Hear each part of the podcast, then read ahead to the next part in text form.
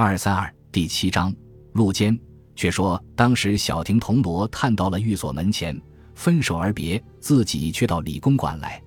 这时，公馆里从账房到门房，都这听见一阵阵算盘声响，出出进进的人忙个不了。天井里满搁着各种鼓手、茶炉等香笼，厅上挂的彩绸一半没有收拾好。小婷这管低着头，穿过几进厅，走进上房，到了李公子书房门口，接连而入。这见李公子躺在榻上，在那里想心事呢。见了小婷进来，直跳起来，问道。呵呀，赛诸葛来了，请坐。事情怎样了？诗已经验了吗？小婷靠窗口一张椅上坐了，说道：“验是验了，致命伤也查出来了。”李公子道：“致命伤果然有的吗？在哪里？”小婷道：“在脑壳里，是一颗气枪弹子。”李公子大惊失色道：“怎么，是气枪弹子吗？”这话从哪里说起呢？小婷笑道：“你又来了，你总是这般大惊小怪，帮人见了，怕不要以你为凶手吗？老弟，这件事幸亏经了吴手，吴相信你到底。还有一层，这是吴非但相信你不会干，老实对你说，这种凶手你还不配做呢。你可知道这凶器是什么一件东西吗？”李公子道：“据你说，自然是气枪了。”小婷便将德国气枪的话告诉他，又说：“这件事真难查呢。你想苏州城里哪有这样的厉害强徒？倘然凶手已经远逸高飞，却不是件极难的事吗？”李公子道：“哼哼，吾倒晓得了，这凶手是谁了。”小婷忙问是哪个。李公子道：“刚才县里送信来说，今天傍晚又训了那周小英一堂，据称当时班师的。”实是他胞弟周云生，这人像在城隍庙前一家军器铺子里做伙计。这日闯祸时正在家中，所以他母亲叫他把尸首搬出匿迹。县里便立刻将周云生提到，一到了堂，便自称当时搬尸是他。至于当时死的情形，却只有他母女二人亲见，小的并不知道。县里也疑他是凶手，但是为什么他要刺死黄本利，却是无从测摸。所以当时只打了他几百大板，交差看管起来。你想他像是个凶手吗？小婷想了一会，道：“据你说，当时你没有听见怪叫时，先看见树后黑影。这黑影的话，罗侦探也很相信的。他已经查到了凭据，这样看来，黑影是真的了。黑影既然是真，凶手是外贼，不是内应，也可想而知了。倘然如你所说。”周云生果是凶手，那么他为什么不在里面打，却从外面打？这不是愚不可及吗？这是一面的话。反而言之，周云生是军器店的伙计，做这项生意的人往往是结交帮匪，不安本分。气枪的证据自然与他很有关系。但是据吾看来，这人似乎不像是凶手。李公子道：“罗侦探的意思怎样呢？”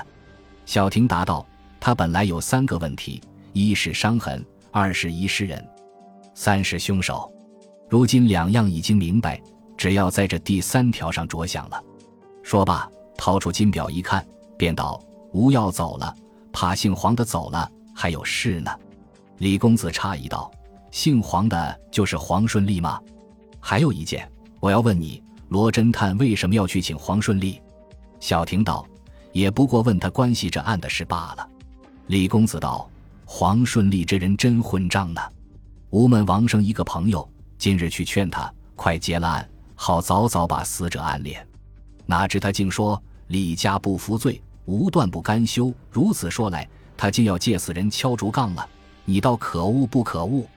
小婷点头便道：“时候到了，吾要去了。你倒好，平日永不肯在书房里静坐片时，如今倒也只有心事了。”你也知道恶少容易招祸吗？吾劝你以后安分些儿才是呢。李公子道：“吾现在只指望你们早日破案，好似算清了旧时的恶债，以后再不敢欠这种债了。”小婷喜道：“是吉是吉，你能如此悔过自新，吾更加要尽心竭力替你效牛马了。再会吧。”说罢，便从李公子手里接了一包东西，拢在手中。匆匆而出，一直走到寓所，把门一推就开了去。只见小厮指着东首的那间客座里说道：“客人在里面呢，姑爷进去吧。”小婷摇手叫他别想，猛听得里面哈哈大笑之声，便走到窗口，向缝里一张，只见那黄顺利同罗侦探并坐在靠东一排太师椅上。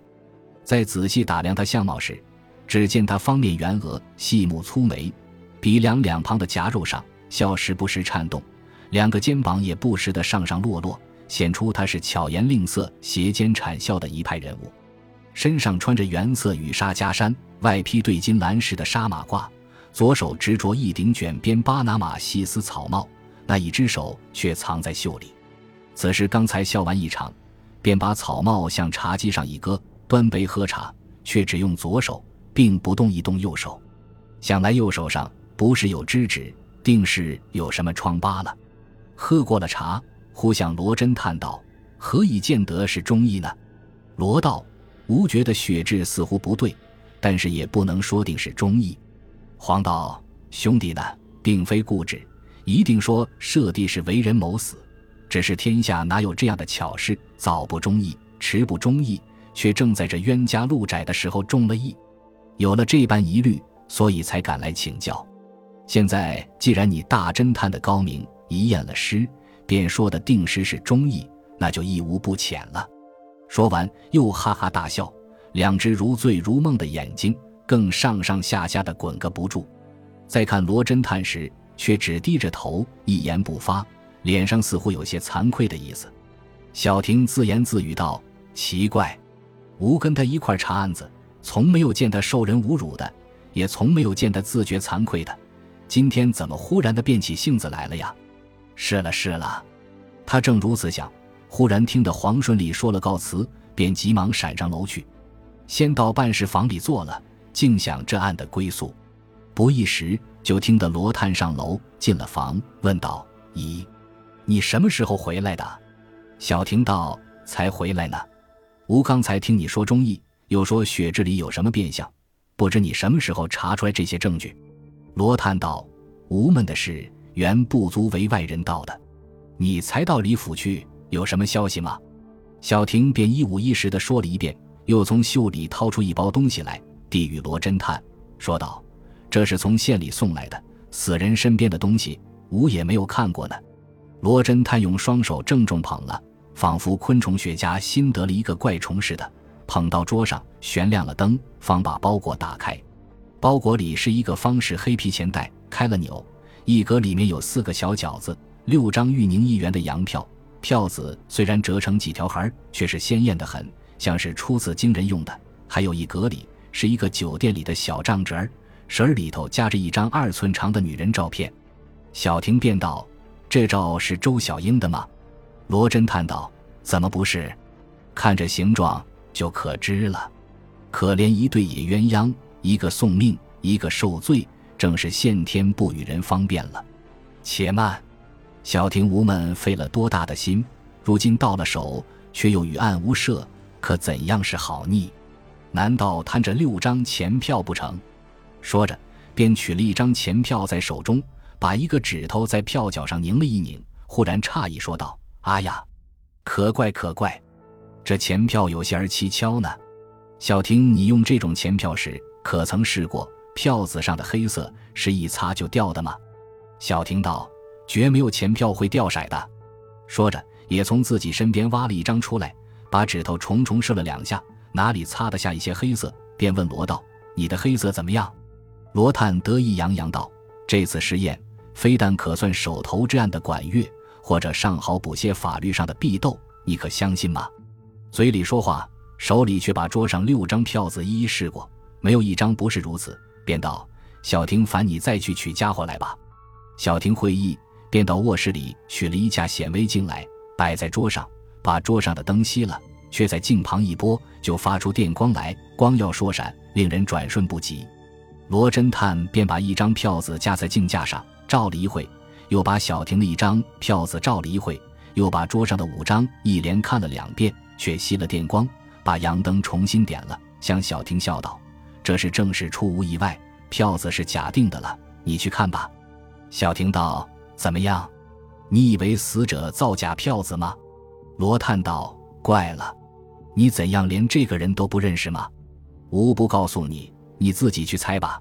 停了一会，又道：“小婷，吴门二人此次忽于意外查出这目无法纪的一般恶党，也不负吴门走这一遭呢。”小婷拍手道：“不错不错，吾也猜着了，是了是了，怪不得这样的奸猾呢。”